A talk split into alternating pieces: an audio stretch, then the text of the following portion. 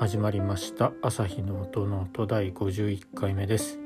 この番組は弦楽器の調整や修理に携わっている私朝日が音楽特に楽器についてあれこれ話すポッドキャストです。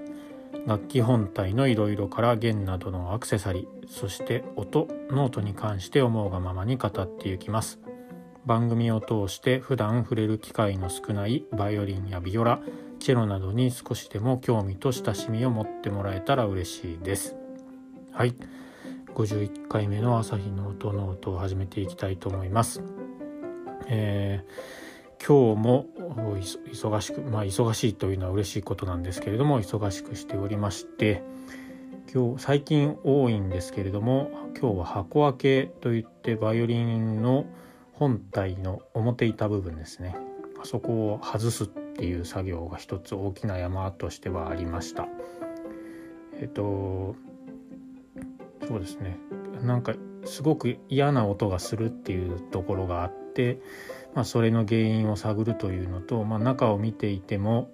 少しよろしくなさそうな感じがしていると、えー、剥がれがあるっていうところもありまして そんなところで一度開けて中をきれいにしてあげると。いったところも含めての箱開けが一つありまして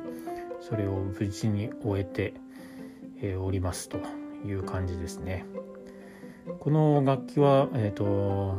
どれくらいだ？50年ぐらい前の楽器なのかな？イタリアの楽器でで誰かがもうすでに一度私でない人がもう箱開けを一回している形跡がありましてで中を覗いてみるとあの煮皮がすごい溢れているといいますか、えー、余分に、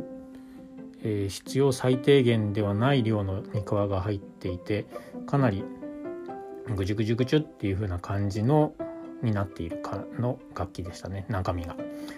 えー、どこで覗いているかというと、えー、箱を開ける時にはまあ弦とかあ駒昆虫も外してまっさらな状態にしてそうするとエンドピンといってですねまあお尻みたいなところにピンが1本刺さってるんですけれどもそこのピンを引っこ抜くと穴が開いているんでそこから中を覗くことができます。でそこで見てみてっていう形ですね。で昆虫というその魂の柱というのを新しく立て直すとかそういった場合もそのエンドピンと呼ばれるところの穴を覗いてしっかりと立ってるかなまっすぐ立ってるぞとかですね。あとは上と下昆虫の上下のところがしっかりと表板と裏板にピタッとこう隙間なく、えー、立っているか隙間なく作られているかとかですね。その辺の面が合ってるかのチェックもする。そういう時にそのエンドピンの穴を覗いて確かめるっていうことをします。ですので結構この穴はあの重要というかそんな感じですね。いつもは本当にただエンドピンが刺さってテールピースを支えてるだけっていう感じにはなってるんですけどいろんな、え、ことで使える穴ですので少しその辺もあの科目にずっといつもピンが刺さって何も喋らないところではあるんですけど注目してみてあげるとエンドピンも喜ぶんじゃないのかなというふうに思います。そんな感じで、えー、今日は箱開けをしておりました。やっぱり開けてみて、えっ、ー、と、煮皮がすごかったので、これはちょっとクリーニングをして、で、あと内部の話で言うと、ライニングと呼ばれる部分があるんですけど、そこが少し浮いていたりですね、あとは、えーと、剥がれもともとあった部分もありますのでその辺をしっかりと接着あとクリーニングと接着ですねをし直してあげるっていう必要があるかなといったところです。えっと、他にもあのいろいろ毛替えをしたりですね、えっと、無残にも4つに全部割れてしまった表板っていう楽器も今入ってきていまして、えっと、そちらは昨日で一応全部4つのピースが1つにくっついたという感じですね。この辺は Twitter とかえっ、ー、とインスタグラムに載せておこうかなと思いますのでその辺の写真もチェックしてみていただけると嬉しいです。はいそんな形で今日はいろいろ忙しくて何を話そうかなっていうところはないんですけれども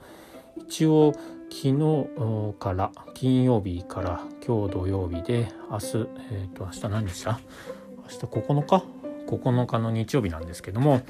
えー、と9日の日曜日3日間にわたって、えー、と島村楽器さんで楽器の展示会をすごい大きなのをやっています。一応まだコロナで緊急事態宣言も出てますので、えーと、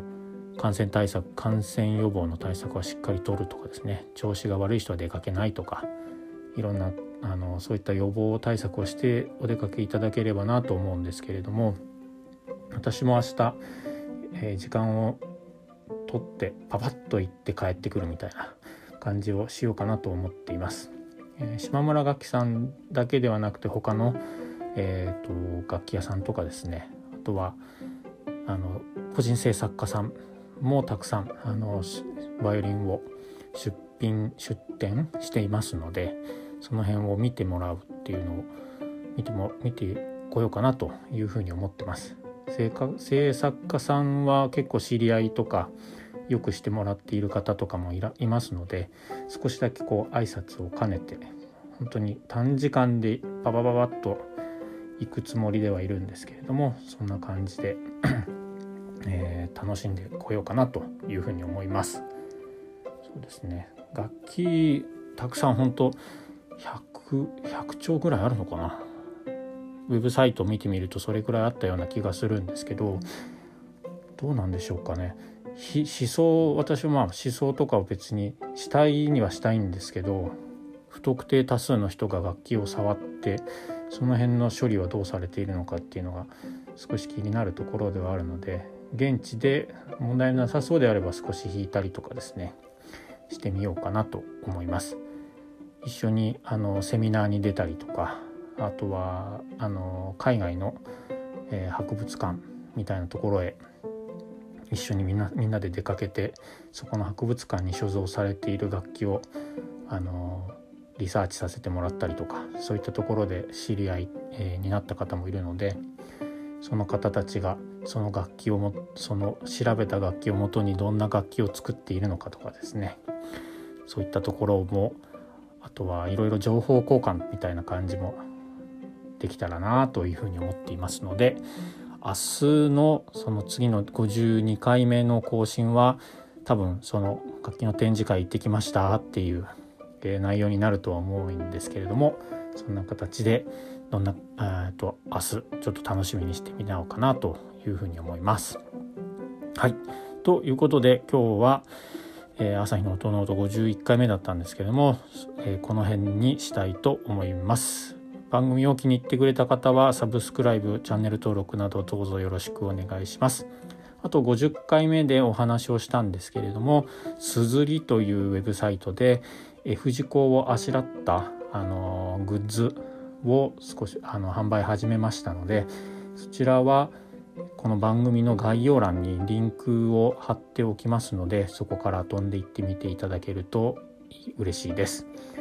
私はマグカップを自分で作って自分で買おうかなと思っています。ですので皆さんも何か気に入ったものがあれば是非是非購入をしていただければと思います。